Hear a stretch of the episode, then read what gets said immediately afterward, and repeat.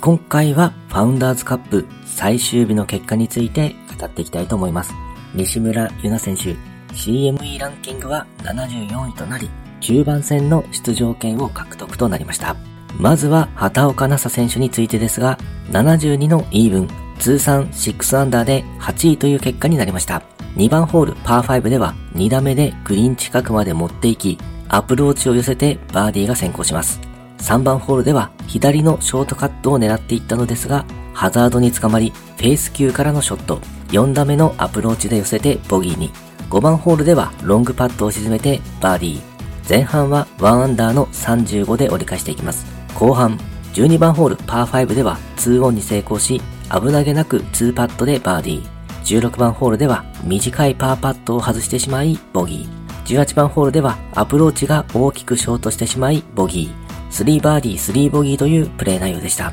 3日目にショットが仕上がっているので、パッティングが決まってくればというコメントをしていましたが、最終日、惜しいパットが多かった感じですね。パット数も32となかなかうまく噛み合わなかった感じでしょうか。それでもイーブンというスコアでトップ10入りの8位という結果は素晴らしいですね。これで今シーズントップ10入りは3回目となります。この試合の後、しばらくは休養や調整の期間があるので、また6月に活躍する姿を見せてほしいですね。そして西村優菜選手についてですが、72の2オーバー、通算1オーバーで31位タイという結果になりました。5番ホールではロングパットを沈めてバーディーが先行します。7番ホールではガードバンカーに捕まり、バンカーショットを寄せきれずボギーに。前半はイーブンの36で折り返していきます。後半、12番ホールパー5では2オンに成功し、2パットでバーディー。17番ホールパー3ではティーショットがショート。アプローチも寄らずで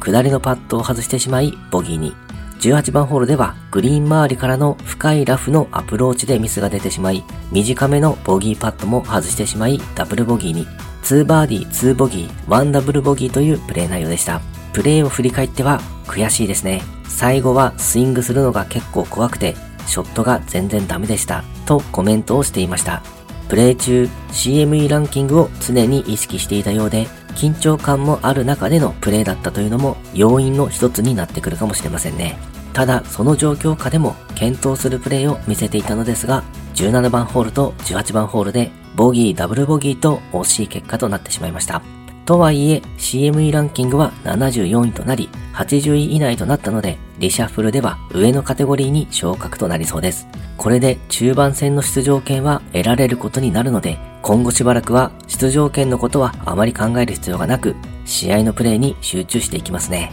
ショットの不調については、崩れてしまった原因を探って、しっかり調整していくとのことです。次戦は日本女子ツアーのブリディストンレディースとなります。久々の日本でのプレー、活躍を見せてほしいですね。はい、今回はファウンダーズカップ最終日の結果について語ってみました。今回もゴルフの話がたくさんできて大満足です。それではまた。